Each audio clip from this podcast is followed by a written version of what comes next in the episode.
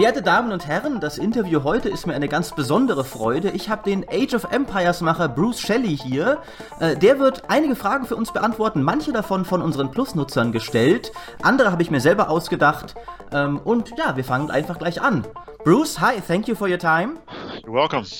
So, just to get started, some of my questions today have been submitted by our readers, and the most popular one by far was from Komorak. Where did the idea for the Big Daddy cheat come from, and why was it a rocket car of all things?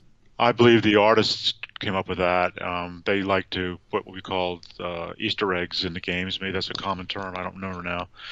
I think uh, Scott Winsett was a car guy. He still is a car guy, to my knowledge, and he he had the idea of a cool car.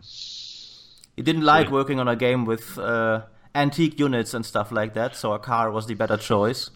Exactly. I think uh, I think even in Age One, uh, the catapult units was a moving unit. It had license plates on the back. If you looked on the back of them, they actually had a little license plate on it. Which, really? Which was, yeah, it was kind of funny too. I mean, they, they did that kind of stuff uh, to entertain themselves and to put a little mark on the game. You know, I mean, we, we all thought it was fun. People enjoyed looking for those things after a game in, that, in those days got published. They certainly did. Years and years after, it's still the most popular question about the game we got, so it certainly did something right. um, so, um, tell me a bit about what you've been up to lately. With Microsoft now working on Age 4 and several remasters, have you ever been asked to be involved? Um, informally, not officially, and uh, you know, I, I didn't really, I'm not really particularly interested in doing that. I, I think that you know, we had a great run with the Age games. We enjoyed working on them, and, and I think some people that I that were at Ensemble are involved. But um, I, I just it's been a long time, and uh, I thought that someone else should uh, to get a shot at it. You know, we we we worked on it quite a bit, 14 years essentially, and uh, it was great. I enjoyed it. Uh, you know, it's time for someone else to see what they could do with that with that uh, that uh, that brand or that stuff and see how they do with it. I'm curious to see what they do. Okay, yeah, so am I. Uh, nowadays, you're working with Bonus XP along with some other ensemble veterans. What's your latest? Pro- what's been your latest project there? Uh, the most recent published product was uh, Stranger Things, the game, um, a mobile game. Uh, we we work with Netflix to prepare for their season two of the television show Stranger Things, it was a secret project. We did. We had to do it quickly, and uh, we're really, really excited about how it came out. I mean, uh, the team did a super job, very fast.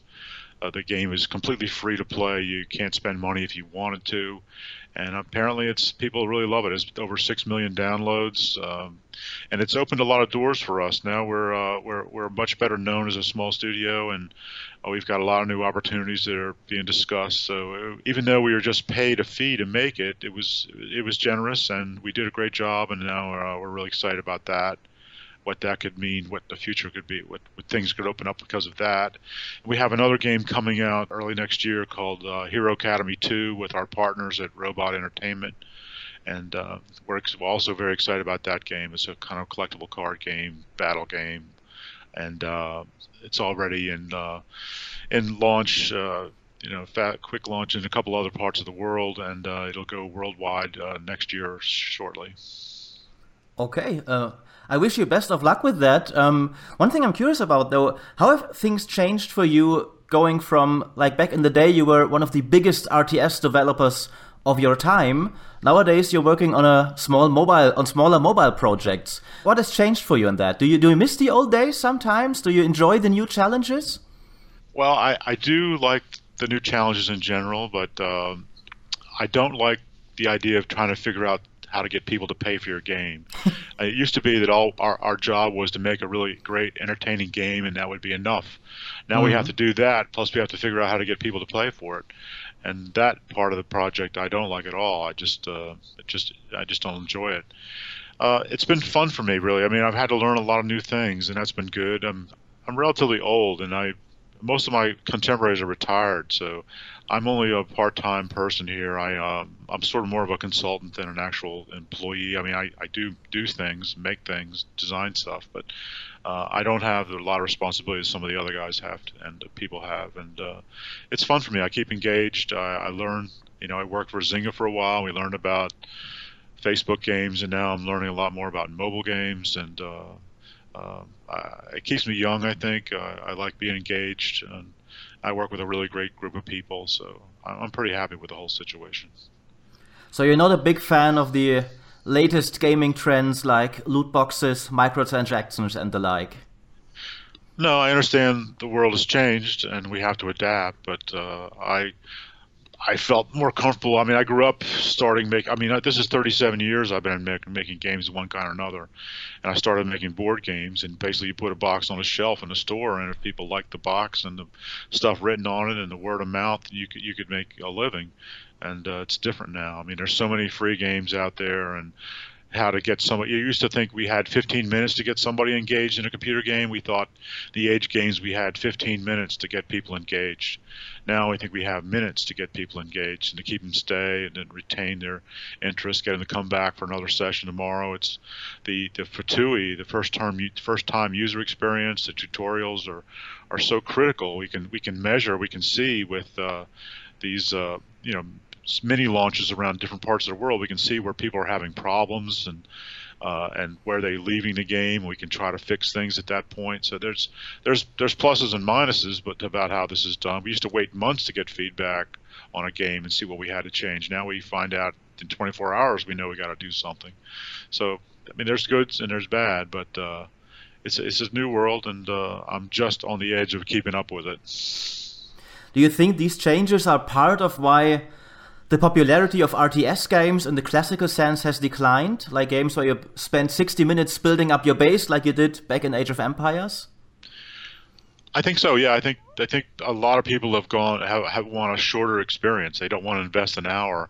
Uh, I think that's that's that seems like a worldwide phenomenon. We only have so much time, and we want to we want to we want to get maximum for our time. So, I think what really what the people who played intensely RTS, I think they migrated to games like uh, League of Legends and uh, Heroes of the Storm, and uh, and they wanted a 15 minute. Ex- they could get an intense 15 minute experience instead of an intense hour experience, and I I think that was uh, a big a big factor in uh, the fact that you don't see many RTS games today.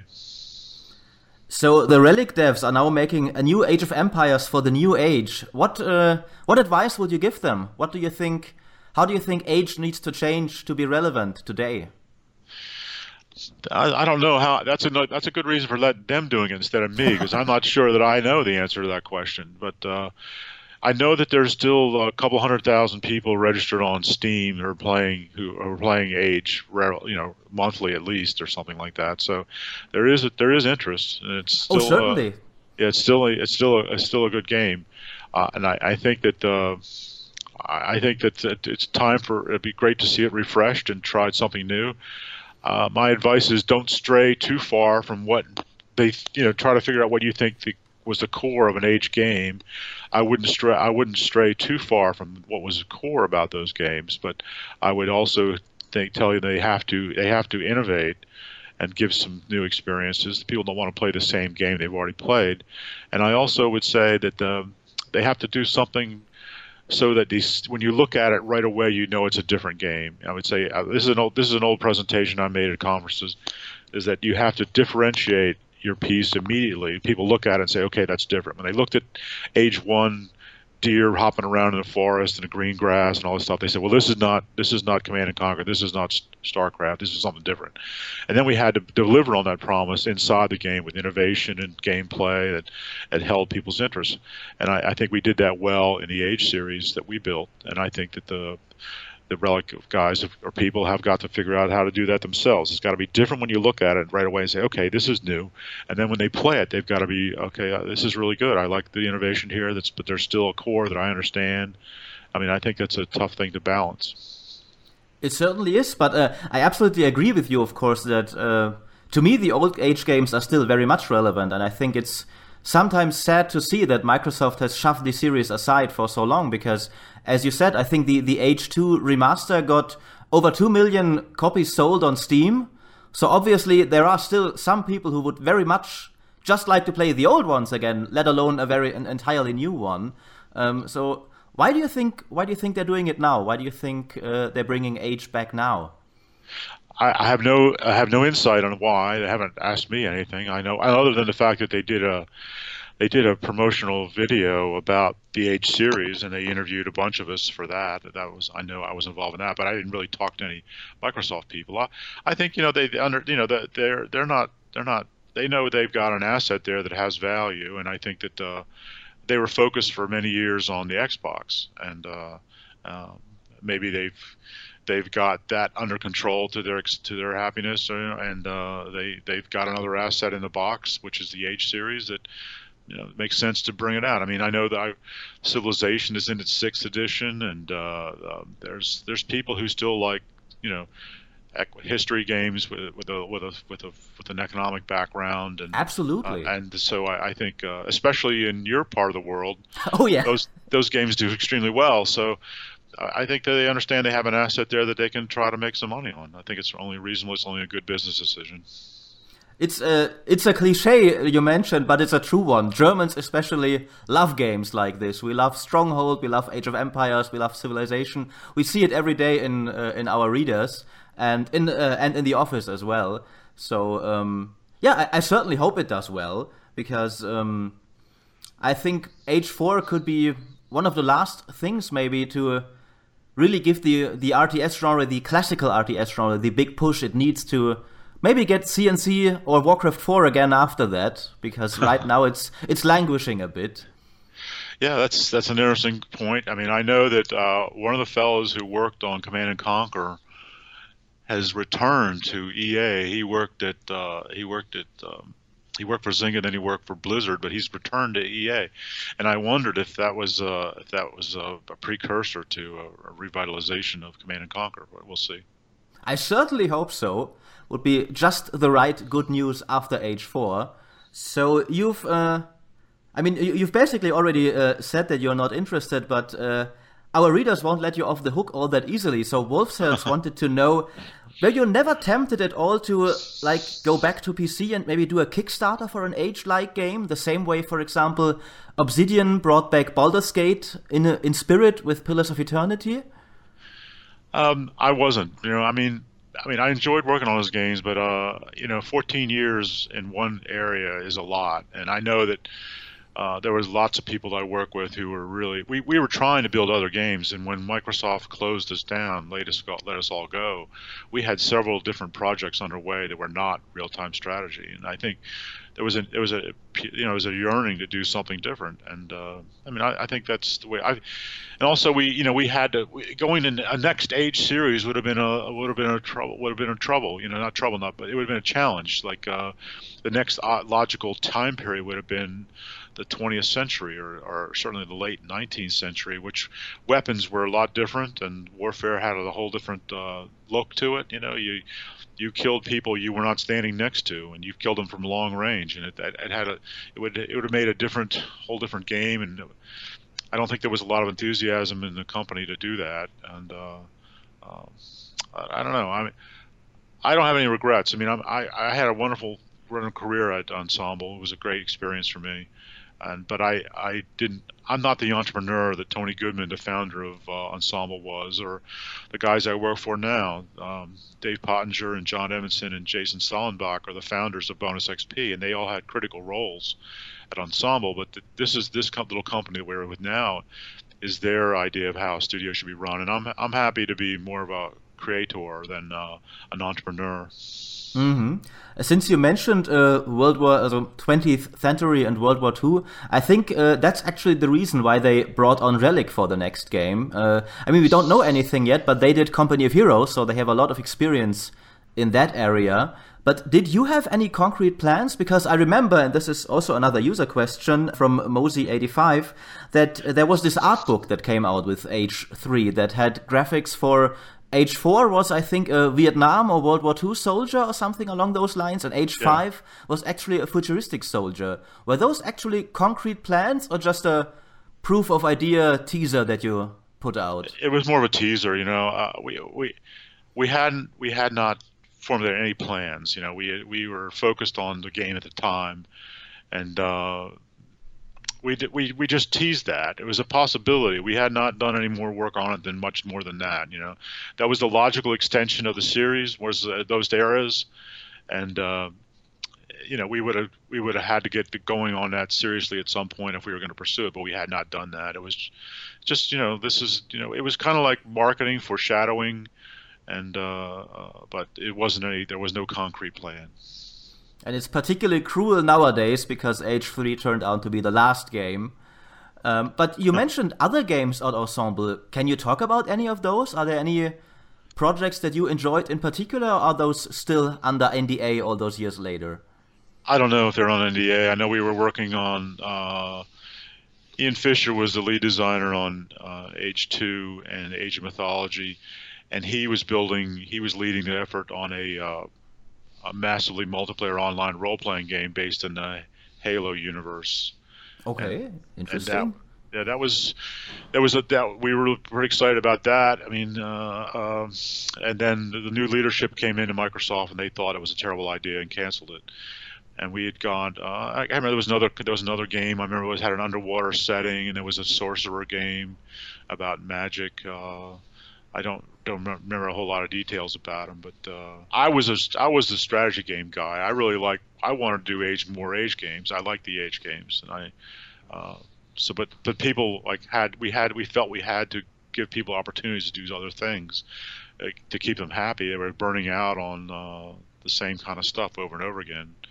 So I, I don't you know I'm I'm disappointed they didn't come to fruition, but uh, we you know some of these games we canceled ourselves, and I know Microsoft canceled at least two, so there isn't much detail to share.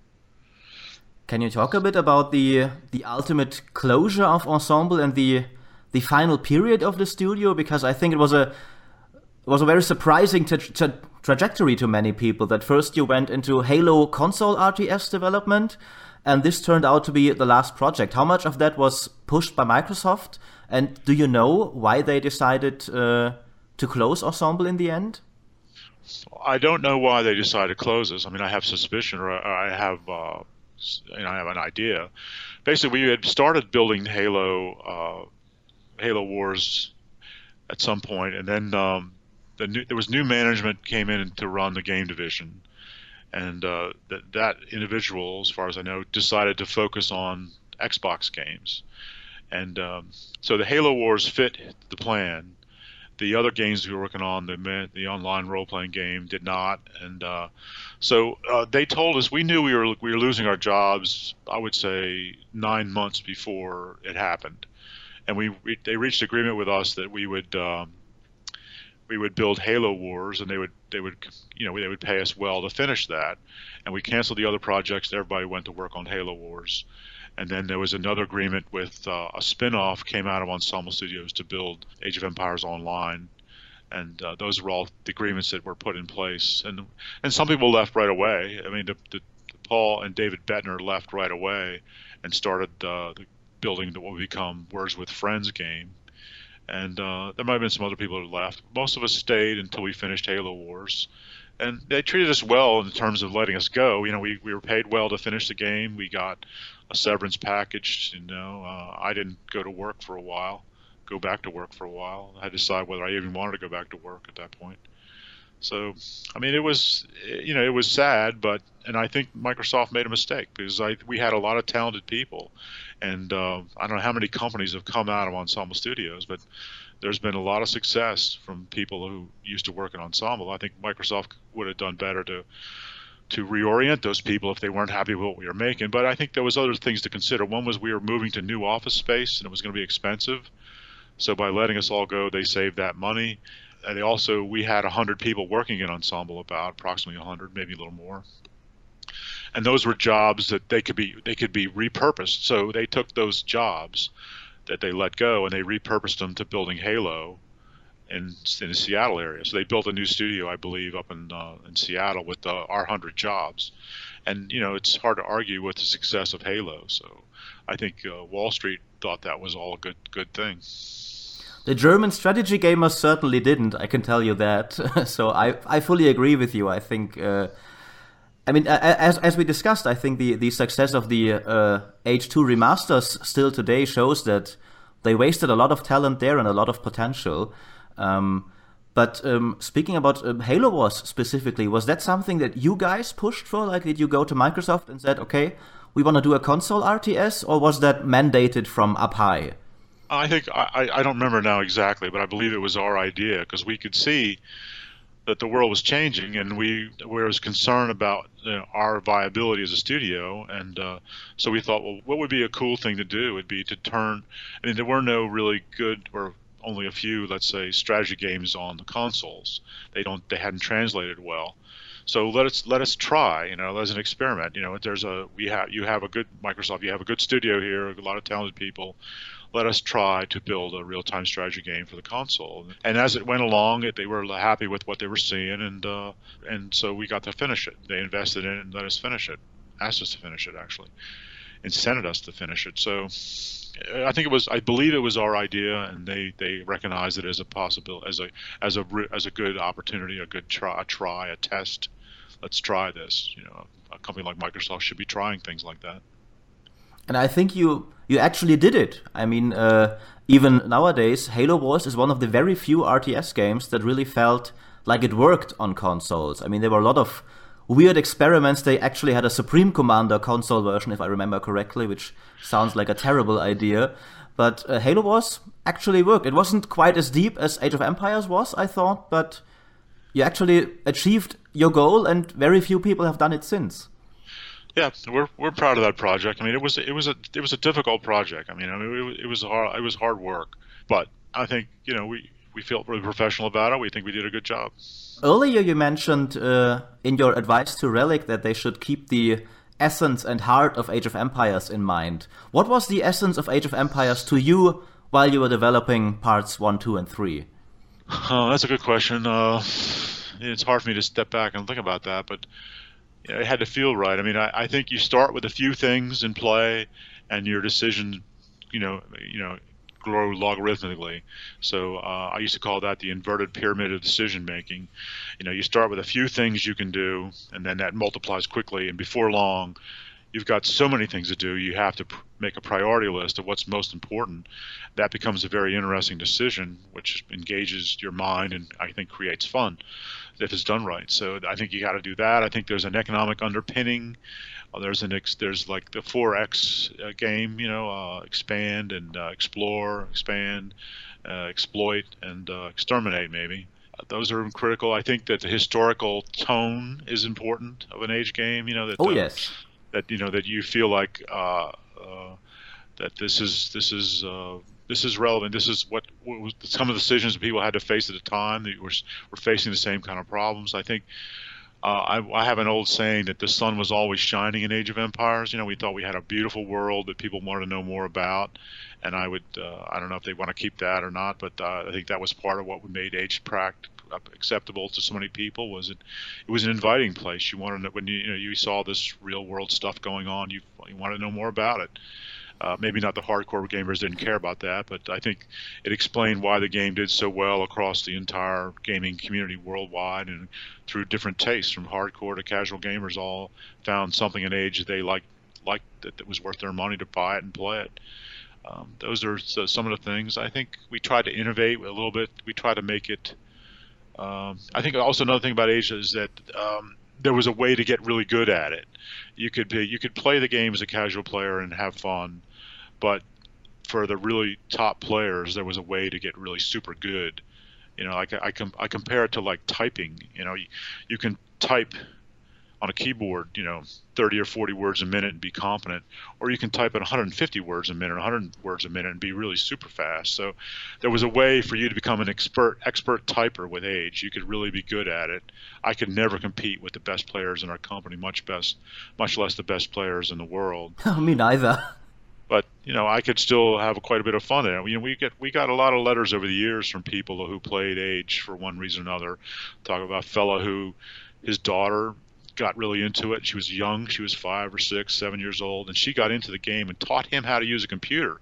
She learned how to use a computer so well playing Age, just building maps or whatever she was doing with it, that he, he was in, he was in, incredibly impressed that how this game had introduced his daughter to technology of computers. And then we read about we got letters from people who talked about their son being a really mediocre student, and then he started playing Age and he got really into history, and now he's in the library reading about these civilizations, and he's really become interested in school. And so I owe some really great history grades grades to you guys. I'm also one of those people. Like uh, the entire fifth and sixth grade of history, I uh, I got from you. So it's I knew all the wars, all all the stuff that happened. Uh, so we, we transitioned afterwards, especially in German schools, to to World War II. So if you had done Age of Empires 4 in that period, it would have grown with me as I studied. But uh, it still helped me a lot while we were still covering the medieval ages. Yeah, well, I think that there there was that there was this veneer of history. I mean, we'd left out stuff that wasn't good for gaming, like slavery or religious wars or disease or something like that. But we borrowed from the historic record to make a game. But there was enough there that it was an invitation, it was an entry into history.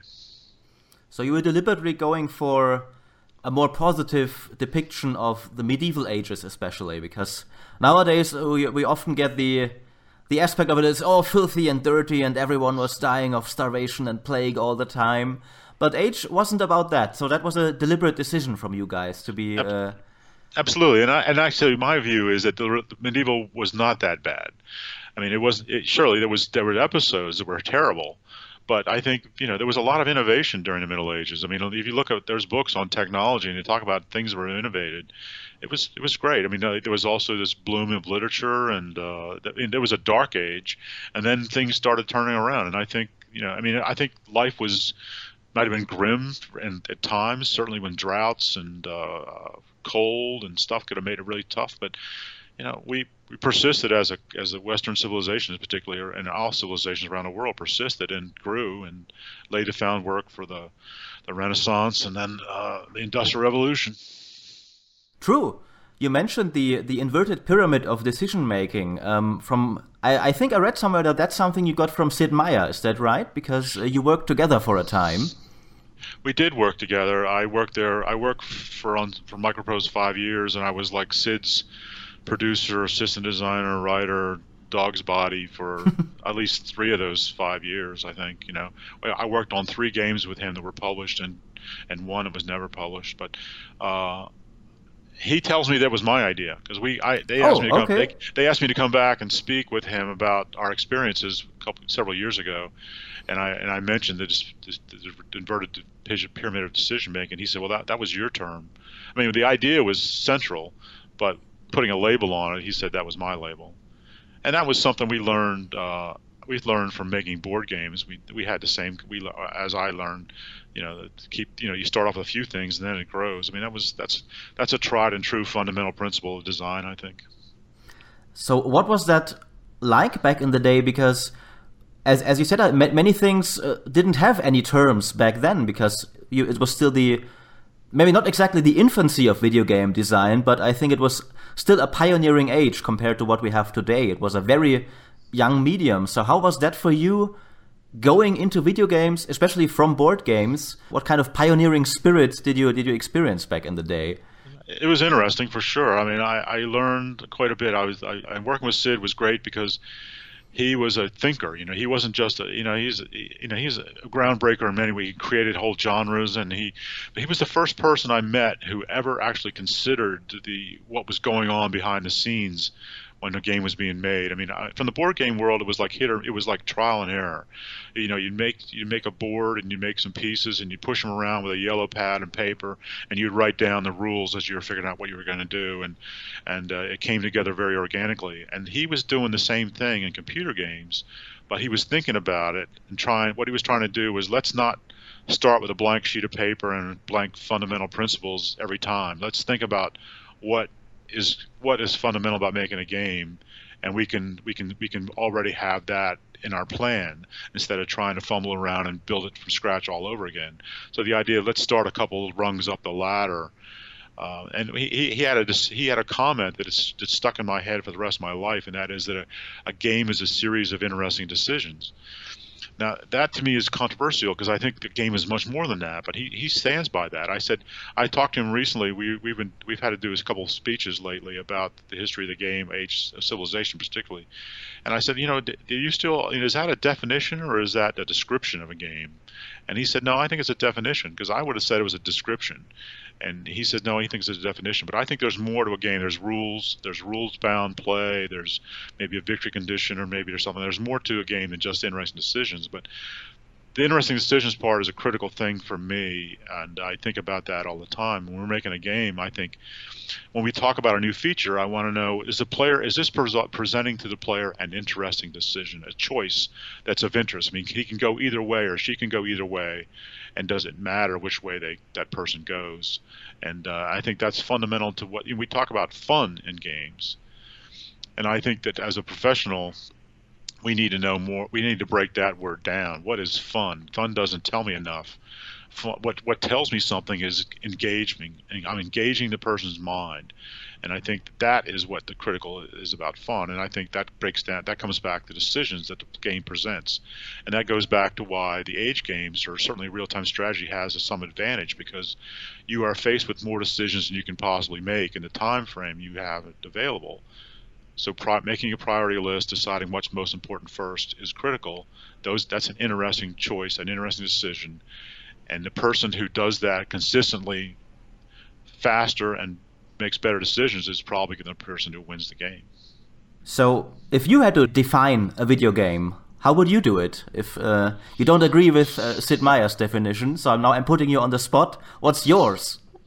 That's a good question. I I uh, I'll tell you another style. I, I spoke at a, con- a, film conference in Switzerland several years ago, and there was a guy, a sociology professor, talking about early games, the first games. And I asked him, "Do you have a good definition of a game?" He says, "Not really."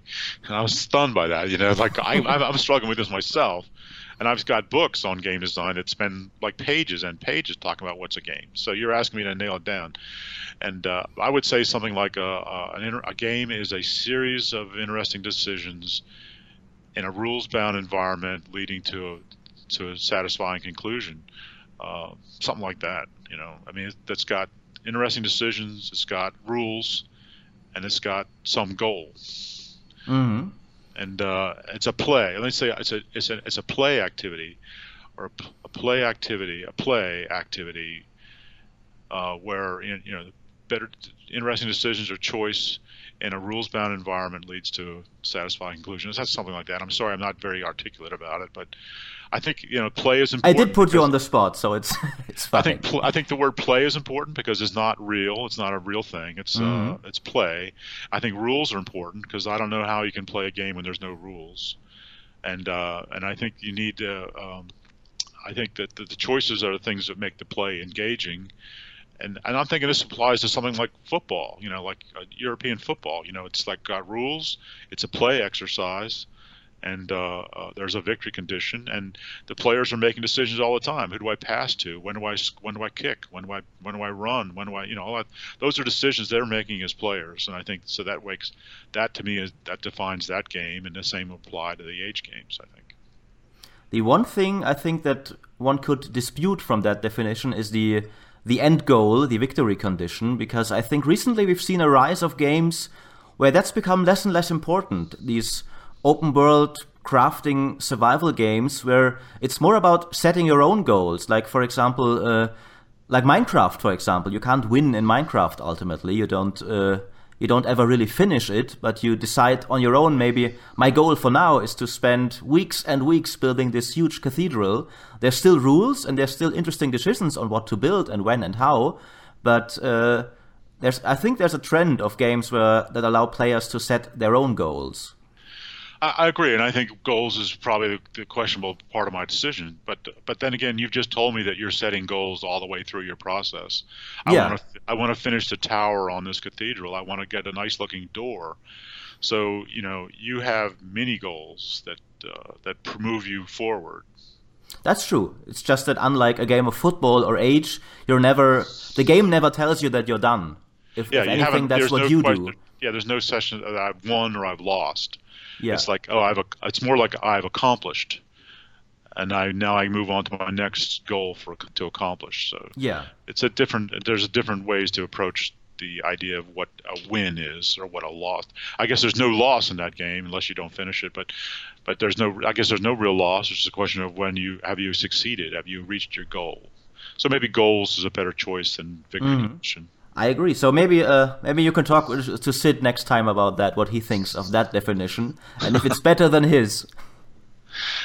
I don't think I'm going to change his mind. He's he's, a you know he's a he's a he's a very think he's a thinker. You know he's got these uh, and he thinks about it long. And uh, I mean we had wonderful discussions when I work with him. Uh, I would usually be in the office before him, and then he would come in a little later. And uh, I would usually have a disc from the latest version of the game that I had I played. So I'd play for an hour before he came in. And then we go in, I, I, I go into his office, we sit down, we talk about the latest version of Civilization, for example, what we like, what we didn't like, what will we change, and you know that was that was the process. It was designed by playing sort of process. But then we we get off in the weeds talking about you know philosophical stuff about game development maybe, or you know the, what's happening when a person's engaged and that kind of stuff. And I, there was a friend of mine, a guy who lived across, worked across the hall, and he says, man, he says you guys sit there and talk and I couldn't get any work done. It was just an interesting conversation. Listen to you guys talk about that stuff. He says I was, I was totally engaged. Listen to what you had to say. I, I had to stop work and just listen. It was just interesting. So that was a wonderful time for me. So then you had to get your own soundproof office, so the rest of the team could get back to work. Yeah, they never made us do that, but uh, you know, I mean, it was a that was a great that was a great opportunity for me to work in, in Microsoft, Microprose. I'm sorry, actually Microsoft was too, but that was a that was a big one. I mean, I've had some wonderful opportunities, and I think I'm in another one now. My friends here at Bonus XP, uh, it's it's a it's a fun place to work. I mean, I think we got some good ideas, and it's it's just it's a joy to come to work. Since you mentioned that you started in uh, board games, um, I'm curious, why did you decide to move away from board games into video games, and how was that transition? Like, what did you have to do differently in designing video games? I think some of your first work was more clearly inspired by board games. Like Civ, for example, is much more board game esque than uh, than Age Later was. So I, I went to work for. Uh, I started. I helped start a paper game company in, in Virginia called Iron Crown Enterprises. I was one of the employees that started that, and we did Middle Earth role playing. But I wasn't really into role playing games too much, and I wanted to do board games. I got a chance to work in New York and later in Baltimore, Maryland, with uh, Avalon Hill Game Companies uh, and uh, I like board games. I like military strategy board games. I, I, that was that was where I, my, I got into it. But I looked at that world and it was seemed to be going away. I hadn't uh, gotten a pay raise in five years, and I didn't know what the future was for games at all. And I started thinking, well, what am I going to do for a living? Because I have to, I can't do this forever. And they asked me to move to computer games. Mike Avalon Hill had a computer game group. I said, well, you know, that's that's a that's a step this looks like the coming thing. So I started working on computer games for Avalon Hill. But I, I knew at this time that Microprose was in the same city, in a different part of town, and uh, I started talking to them. I said, you know, you've got all these programmers and you've got artists, but you don't have any game designers in this company. You know, I've been making games one kind or another for almost ten years. You know, maybe you should consider hiring me. And uh, and, and eventually they had me in for an interview and they hired me the next day and and that was how I got into computer games at Microprose. But it's interesting that you actually had to convince them back in the day that a game designer is something that video games need the same way any other game does. Like I think that kind of shows how early the medium, uh, how much in its infancy it was back then.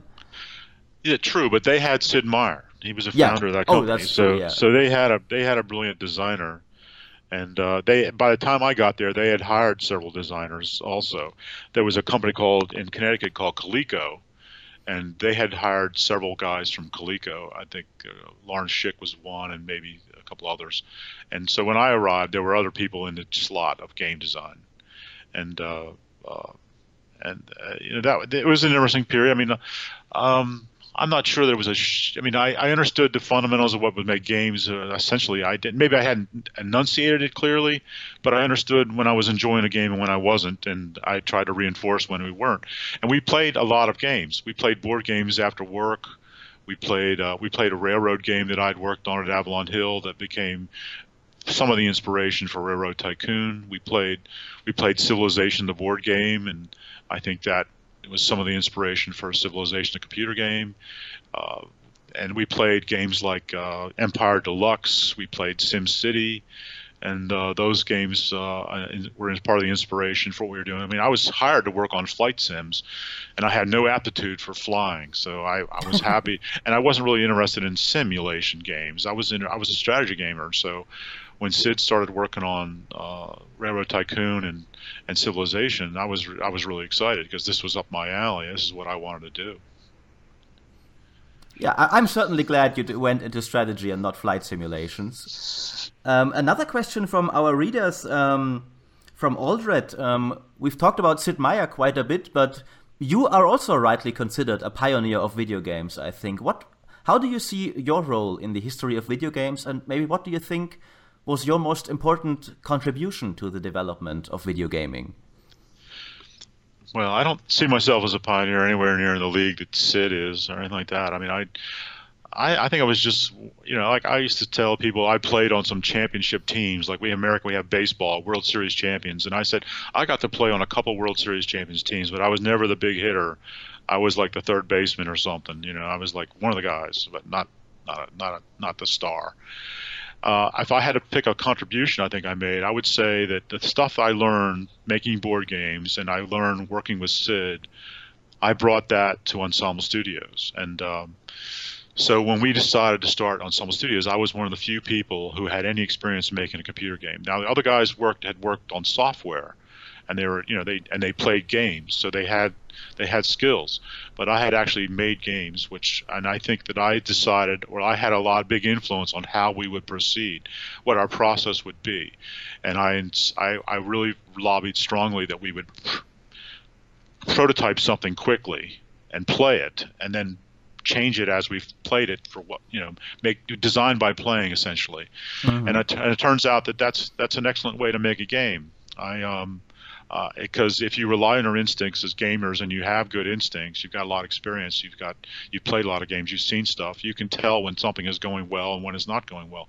So the fact that the people had not made games at Ensemble, but they had played games, was a critical thing.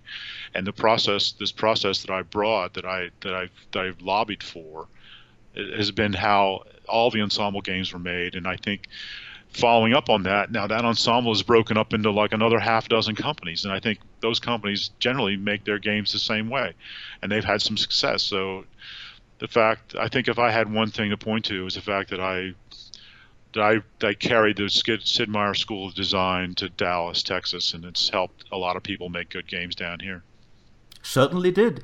Um, how do you think your board game background influenced Age of Empires? Like, was there anything specific that you brought in? I think it's more difficult to discern than it is with Civ, as I said, for example.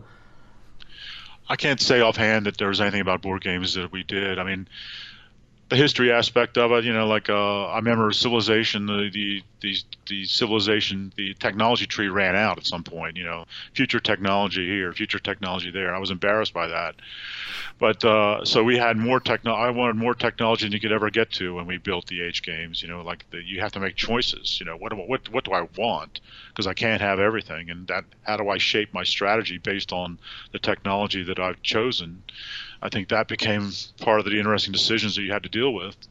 Uh, I'm not sure if that that had an impact. I mean, I think the history, the history elements of a of, of civilization and the board games was part of the, uh, the what made made the age game successful. I remember in uh, uh, in in the early 19, in late 1996 or 97, Computer Gaming World American Game Magazine said there were 56 strategy games and real-time strategy games in development around the world.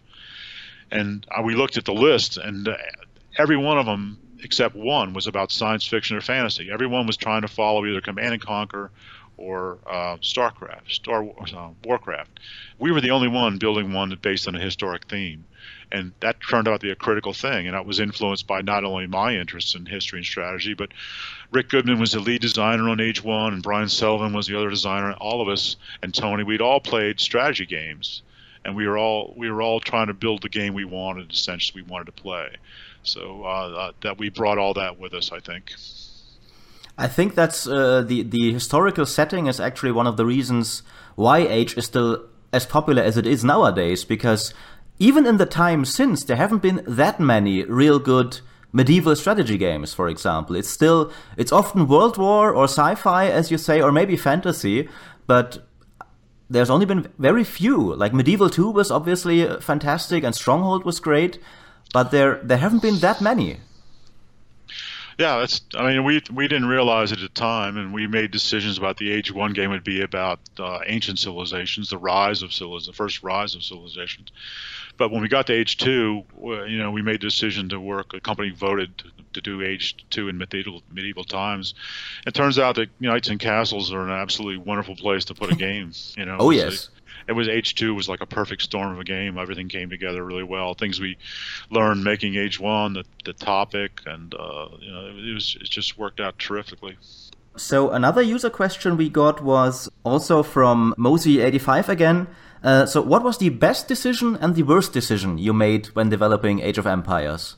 Oh, I don't know. I That's a tough one. I mean, there was a lot of. I mean, it's like we talk about a game being a series of interesting decisions. Game making is a series of interesting decisions. You know, lots of things get cho- chosen. Uh, uh, I think a, a, good decision was, uh, you know, history as a theme. You know, the vision for Age One, Age One, was essentially let's borrow the economic and historic themes of civilization and merge it with the real-time strategy gameplay of Command and Conquer and Star Star Wars. I mean, uh, Warcraft and I think that was a that was a brilliant call. You know, that was yeah. the best that was the best thing we did.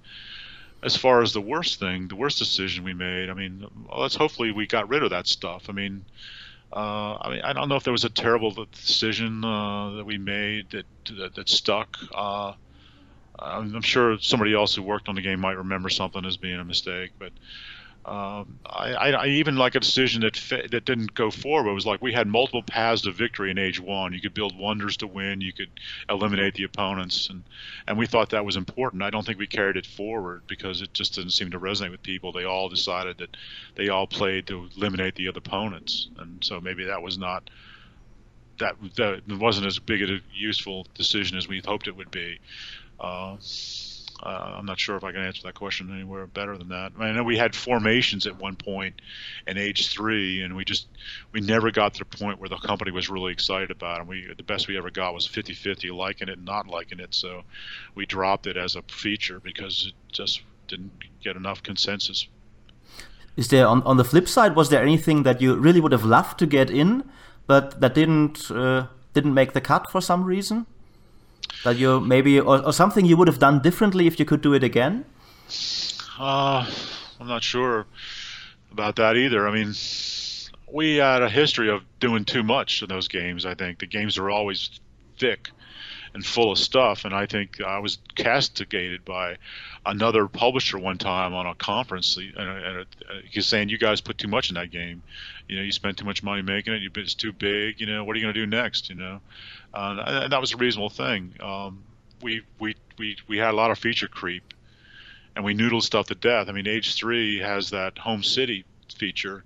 I think we went through 12 versions of the home city before we found one we could live with, and we're not even sure that that was great. But that was a struggle. I mean, part of the the pro, one of the issues with the the game design process, development process I'd outlined earlier, this design by playing.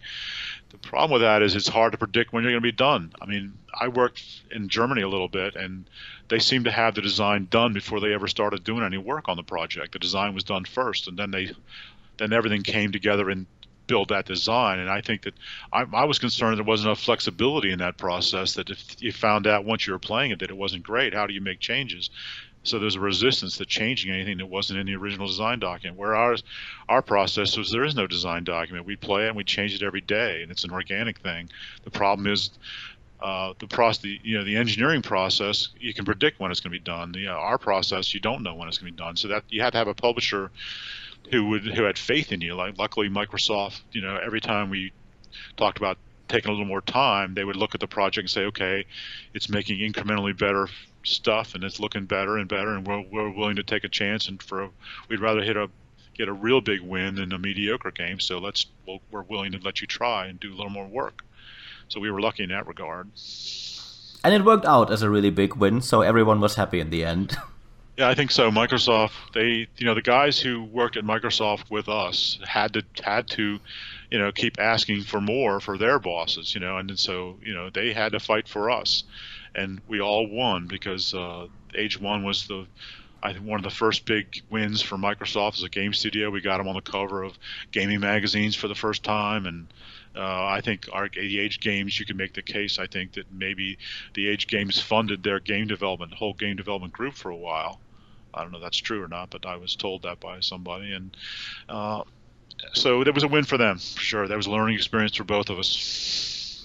Um, another question we got from several users actually. They they still want you to do another age game. They they won't let you get away with that. Um, so der Blaue Klaus and Leviathan 8685 both wanted to know if you were to design a new Age of Empires game today, where would you start? What would what would it look like? What would you keep from the old days, and what would you chuck away to fit the new market? Well, I, I don't, I don't, I don't, I have no interest in doing that. So uh, I, I think I'm done with that. But um, I think, I think the world wants less of the build up to the battle. They want the battle fast. That's what the market seems to say. So I mean, there's a question of being an artist and building what you think would be wonderful. Then there's the business person who says, "Oh, this is what we could make a living doing." Commercial art versus fine art. So I mean, I, I would I would I would explore uh, World War II as a game topic. I think that was a, or World War One. I. I think maybe maybe 20th century would be the period, and uh, it would have to be a different scale. Maybe it would be real time tactical instead of real time strategy. I'm not sure. I mean, I haven't given it a lot of thought, but I would retain the, the look of the games I think the inviting worlds, but it's it's different because like warfare in the 20th century was really mass murder. I mean, it was like incredible destruction.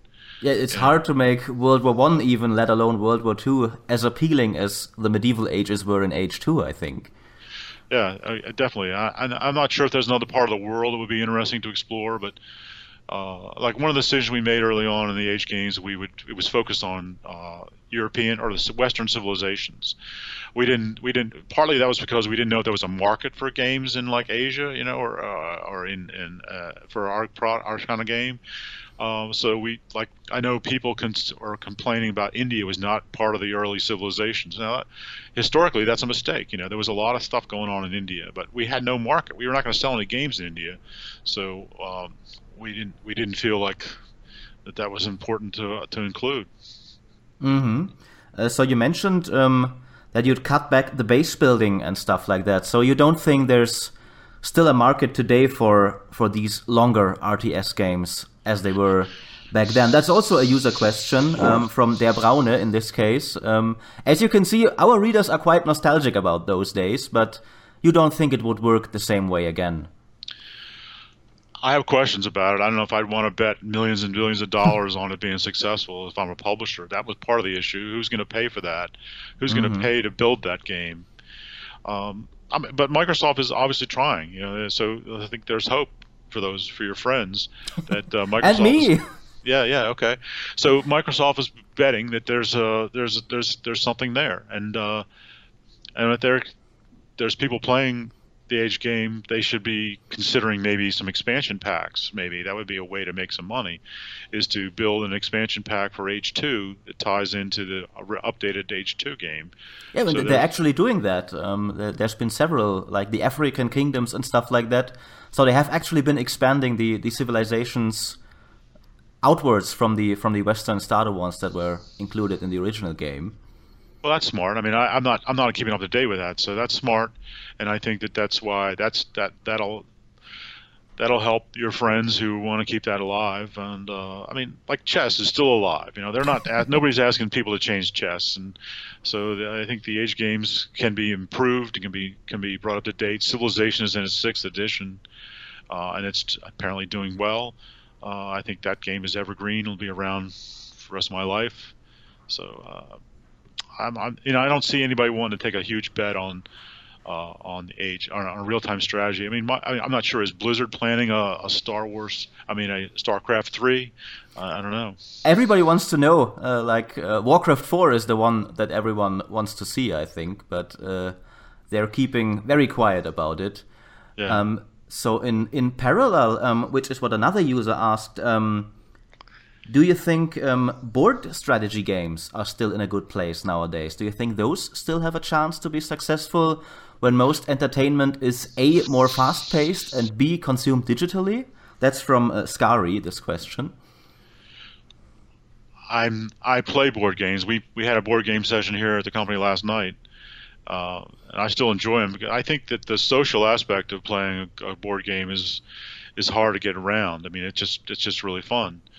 I think that the I, I know I understand that, that everything's going digital, and most of these the better board games are available digital. But I think it never doesn't replace the fact that you can sit down with your friends, tease each other, and uh, and have fun playing a board game. I think that that's that's going to be timeless, and perhaps there'll be a there'll be a, a time when people feel oh I, I've been too isolated, I've been too digital and I need more social interaction. I mean, I think that uh, uh, I, I, think that there's going to be a place for that kind of stuff. Board games forever. I think so as well. In my case, it's card games. I still play Magic: The Gathering with my friends, so uh, I absolutely agree with with what you said. It's just not the same to log into Hearthstone and have these five emotes that you can say to the other player. It's a much different experience. Yeah. So, do you miss designing board games? Is that something that you ever wanted to return to, or is that also in the past for you? You know, I think it's in the past for me. I, I, it doesn't.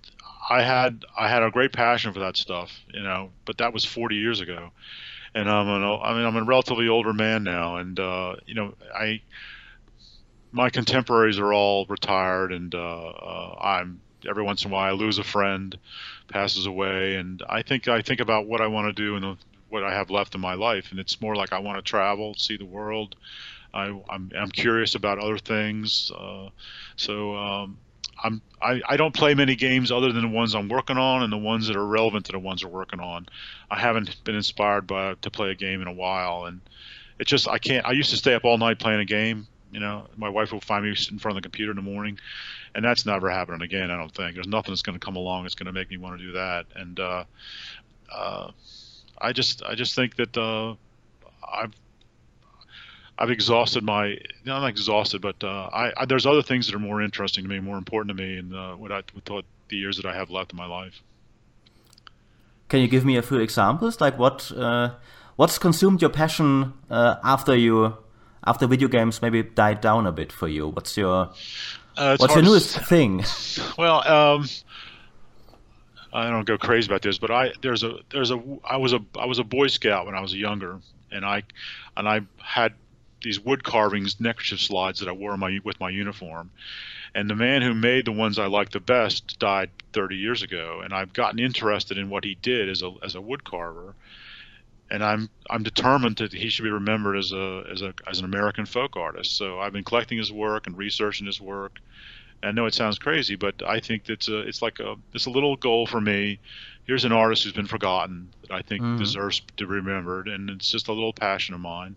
And I've been, you know, sharing what I've learned with a family. The third generation of his family had had not remembered him very well, and so they're encouraged that they're all excited now that there's somebody who cares. And um, it's a little thing, but it's just something I'm interested in. Um, I'm I'm I'm I'm an investor. You know, I've done well in life financially, so um, um, I've I've got assets that I enjoy managing. So I'm interested in investing, and to me, it's like a game actually. Uh, deciding where to invest your money and how to manage it is a game. There's rules and there's goals and there's uh, and interesting decisions certainly very interesting decisions daily and so that's that's part of that's something i enjoy i mean i think I studied economics in graduate school for a while, and I've always been interested in in money uh, and, and economies, and uh, uh, that was that shows up in some of the games I think because they have economies. I enjoyed that aspect. I, the Industrial Revolution is one of my favorite periods in history, and uh, so I'm um, investing and understanding how the world works. Finan- and economically is still a passion for me. I still read books about that, and uh, I mean that that helped me with making games, and I think I'm I'm a curious person. I've I've written a little bit about that. That uh, I think as a young person in game industry, one of the things you can do is make yourself more valuable by playing lots of games, reading books, reading stories, and building capital in yourself. And I look back on my career and I think that, well, I did that myself without thinking about it. I've read so much about history and I read so much about economics that it was useful for me when we were building games because I had answers to questions, you know, and so that made me more valuable. When we had a question come up, sometimes often it was me who had an answer for what okay what buildings do we need? What what industries would be working or something like that?